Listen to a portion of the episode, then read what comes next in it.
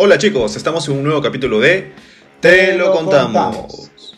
Un canal que critica tus series y películas favoritas o no tan favoritas o que ni siquiera sabías que existían. Así es, gente. Y en este episodio tenemos a Army of the Dead, una película muy esperada en Netflix en su momento para todos los fanáticos del cine y las películas de zombies. La esperaron con mucho, mucho hype, pero no tuvo las críticas que se esperaban. Y ahora vamos a contar unos pequeños datos relevantes de esta película, que de las cosas más importantes es que fue dirigida por uno de los directores del momento, Zack Snyder, el famoso director de la película de la Liga de la Justicia. Así que vamos a ver qué nos trae esta película, Tomás. Claro, es una película que nos muestra que, estarían dispuestos a realizar un grupo de personas con fin de conseguir una suma millonaria de dinero en un mundo apocalíptico, ¿no? O sea, el mundo se cae de pedazos en realidad. Y como tú mencionas, ¿no? Es una película dirigida por Zack Snyder, un director aclamado y a la vez muy criticado por, el, por, la, por la audiencia en el momento. ¿Me comentas un poquito del desarrollo de la historia? Me gustaría entrar en detalle para que el público también se entere. Sí, bueno, para adentrarnos un poco en la historia vamos a hablar en qué consiste. Y lo primero es que habla de la historia de un militar ya retirado que a partir de distintos problemas y sobre todo la pérdida de su esposa pierde el sentido en la vida, aparte de que ha quedado con unos cuantos traumas. Sin embargo, todo cambia cuando éste recibe una oferta millonaria para que junte un grupo de militares o compañeros para poder llegar a una bóveda que se encuentra en Las Vegas. Pero lo que pasa aquí es que Las Vegas es un lugar en esta película totalmente desolado, lleno de zombies, ya nadie puede ingresar pero la oferta que le dan es tan buena que ese militar lo piensa y reúne un grupo para poder entrar. Ahora, Tomás, quisiera hablar un poco sobre qué opinas de la trama que te acabo de mencionar. A ver, algo positivo sobre algún director o crítico que hayas escuchado. Claro, este, investigando un poquito después de la película, este, eh, encontré la, la fuente de un crítico muy conocido que es Joseph Gómez y nos dice lo siguiente. Las fuertes de Army of Dead se basan en los efectos especiales. Y yo también he apoyado esa idea. Los efectos especiales parece que se han invertido bastante, mucho tiempo, porque resalta bastante. Los toques humorísticos y el, compromiso del director en la película. La obra está repleta de nihilismo y violencia. Ya está un poquito ya exagerado, creo yo.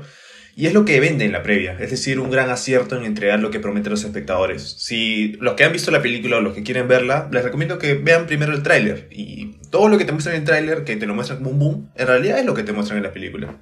Vale, este, me gustaría que tú me lo negativo. Yo estoy diciendo lo positivo, estoy vendiendo toda la película, pero ahora tú cuéntame lo negativo. Sí, bueno, ahora vamos a hablar un poco de lo negativo, exactamente de la crítica que mencionó Nicolás Franchuli, que dijo...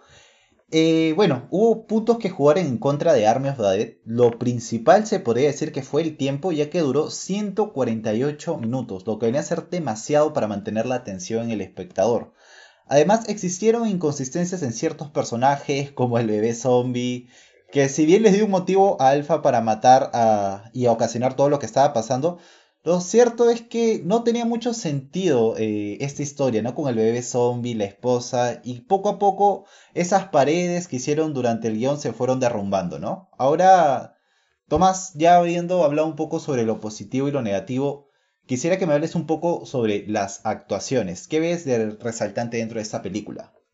Vale, eh, yo al ver la película me doy cuenta que los personajes están muy acorde con las actrices seleccionadas. yo creo que el casting que hicieron ha sido muy, muy preciso. Eh, podemos ver a la joven actriz eh, podemos ver a Ana de la Reguera, a Nora, a Tig Notaro, entre otros, pero la, el punto a favor, como que la, la atracción de todo, es el famoso luchador, actor, creo que todo Dave Bautista, más conocido como Batista, que ha actuado en algunas películas famosas como Guardianes de la Galaxia sin embargo, en esta actuación lo que hace es ser un militar, ¿no? Retirado, toda esa cosa que ha sufrido bastante, pero siento que él lo tomó como un, como un reto para él. Un reto, o sea, salir adelante, ser, ser el protagonista, el protagonista, y considero mucho que lo ha hecho, lo ha hecho relativamente bien esta, en esta película. Tú cuéntame un poquito más. Sí, sí, sí. De hecho, como mencionas, Batista hizo un gran papel. Y no solo él, sino todos los actores que mencionaste. Porque, a ver, vamos a mencionar, uno de los grandes problemas de esta película fue la historia que realmente fue muy débil. Pero algo que hizo sostenible esta película y digerible para tragarte estas más de dos horas de, película fueron los actores, ya que sí llegabas a encariñarte, a entenderlos un poco, pero la historia realmente hacía que toda esa interpretación que daba cada uno poco a poco se cayera. Pero Bueno, ya hablando un poco de las actuaciones, vamos a hablar un poco más sobre el guion. A ver, vamos a hablar un poquito más a detalle. ¿Qué tienes que decirme ahí, Tomás? Claro, eh, normal, yo te doy un punto de vista ya como un estudiante de audiovisuales. Para recalcar a la gente, nosotros somos estudiantes de comunicaciones audiovisuales. Ya vamos un poquito más de la carrera y, bueno, te damos un, poquito, un punto más a detalle sobre, sobre esto. O sea, ya viéndolo más este, estético el tema del guion. Eh, que el problema de la película fue completamente el, tema de la trama. Si bien hubo acción, buenos efectos especiales, buenos conflictos externos, internos, yo siento que la trama no se desarrolla con, en, a los acontecimientos, porque los acontecimientos son súper raros. Vemos a bebés zombies, a animales zombies, hasta un rey zombie, es, es rarísimo, ¿no? Y bueno, como se mencionó, esto termina alterando un poquito la película, ya que sin una historia bien fundamentada solo se convierte en una comedia poca una comedia ya forzada, ¿no? Como que lo están ahí para que el público se ría. Si bien la película es de zombies, siempre considero yo que se tiene que mantener esa línea, ¿no? Está en unos chistecitos así, pero ya se fueron un poquito más del extremo. Y vale, ya estamos llegando creo que a la última parte, me gustaría que tú me cuentes un poquito qué te pareció la dirección de foto.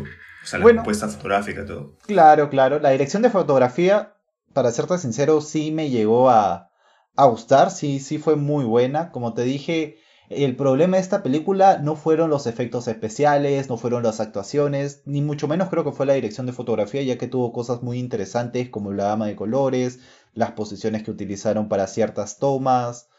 Y yo creo que eso todo eso es muy resaltante, así que dentro de la dirección de fotografía yo sí le daría un punto positivo a la película, pero vamos, si vamos a tener una película con la inversión que se hizo, con la inversión que metió Netflix para meter tales estrellas, yo creo que todo tiene que ser perfecto, ¿no? Y en temas de la trama no puedes caer en algo tan importante. Pero bueno, ahora vamos a hablar un poco más de la dirección de arte. ¿Qué tienes que decirme ahí sobre eso? Uh, bueno, yo considero que sí, se mantiene la línea este, convencional, típica de una película de zombies, y ponemos referencias también. Creo que se basan muchísimo, no sé si tú la has visto, Resident Evil 3 ya, o sea, yo creo que se basa muchísimo en el tema de la vestimenta, el tema de la, de la ambientación, de las locaciones. La gran mayoría de veces yo creo que la han tomado como referencia a esta. Y sí, considero que va acorde a la línea, a lo que se quiere mostrar. En realidad, un poquito nomás, ¿no? Que se, que se exaltan con, la, con el tema de los zombies. Pero, bueno, el, en cuestión ya un poquito de lado, también el maquillaje que utilizaron para los zombies sí se, sí se ven reales, déjame decirte. No, no se ven tan forzados como algunas películas. Pero sí, sí, sí considero que, que mantiene la línea, mantiene la línea de lo, del tanto vestuario, locaciones, vestimenta, la, la, paleta de colores y eso pues. Sí, sí. Y bueno, entonces ahí, todo lo que mencionas Tomás, ahí estoy, concuerdo completamente contigo. Ahora me gustaría hablar un poco de los puntajes que le daríamos. Primero te voy a dar el mío, mi opinión 100% sincera. Y es que fue una película que realmente me la bajó hasta cierto punto. ¿Por qué? Porque fue muy hypeada. En su momento Netflix hizo muchos pósters, venía con el hype de Zack Snyder después de haber hecho la Liga de la Justicia. Entonces la valla la pusieron demasiado alta. Inclusive el mismo cast, mostrar a Batista como personaje principal. Y la historia realmente poco a poco se va cayendo. Eh, no, no termina de cerrar, inclusive al final deja muchos huecos. Y yo creo que sí. A esta película la catalogaría como una película dominguera de la tele, de esas que cuando estabas echado en tu sala o en tu cama, pasando el rato, pasando los canales y te encontrabas una película de estas, te quedabas viéndola. Pero más que eso, realmente no podría darle una puntuación mejor. Yo creo que le colocaría un 2.5 simplemente por el trabajo de los actores, los mismos directores, pero la trama, la historia, la narración, cómo es que se va dando, va cayendo poco a poco. Pero no la buscaría, para serte sincero, no la buscaría por internet o no la buscaría en mi celular, pero si la veo un domingo en el que no tengo nada que hacer y en la tele, creo que podría verme unas partes. ¿Y tú qué opinas, Tomás? Claro, sí, concuerdo contigo en esa que es una típica película que tú a veces la ves en familia o la ves solo, pero la ves solamente una vez, ¿no? No es como que dices, oh, estoy aburrido, quiero volver a ver esta película. Siento que es una película para el momento, siento que es una película que, que es para pasar el rato, más no llega a ese extremo. Eh, bueno, como sabemos, hemos estado investigando de, de 1 a 10, tiene una puntuación de 5.8, o sea, la mitad de la, de la audiencia le ha gustado.